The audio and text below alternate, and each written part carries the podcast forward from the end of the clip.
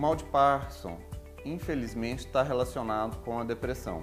A depressão, na verdade, vem antes dos sintomas motores, em, na grande maioria dos casos.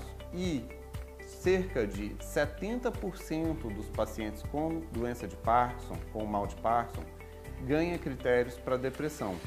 Só que não é uma depressão igual todo mundo está acostumado a imaginar, como uma depressão que a pessoa fica chorando, ou uma depressão que a pessoa é, não faz nada, fica triste, negativa.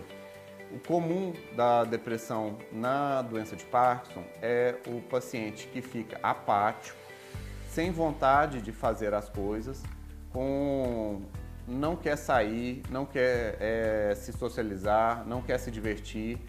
Ele fica ansioso com mínimas coisas, tem muita ansiedade, muita ansiedade para mínimas coisas e também fica com o, uma queda muito grande da energia o paciente perde o prazer em fazer as coisas.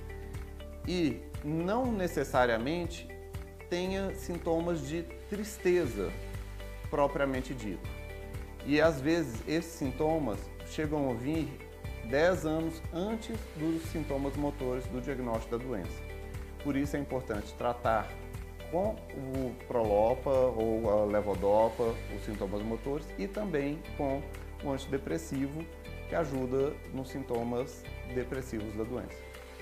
Se você gostou do nosso vídeo, se inscreva no nosso canal, dê o like, deixe os seus comentários e compartilhe nossos vídeos, pois conhecimento quanto mais difundido, melhor para todos.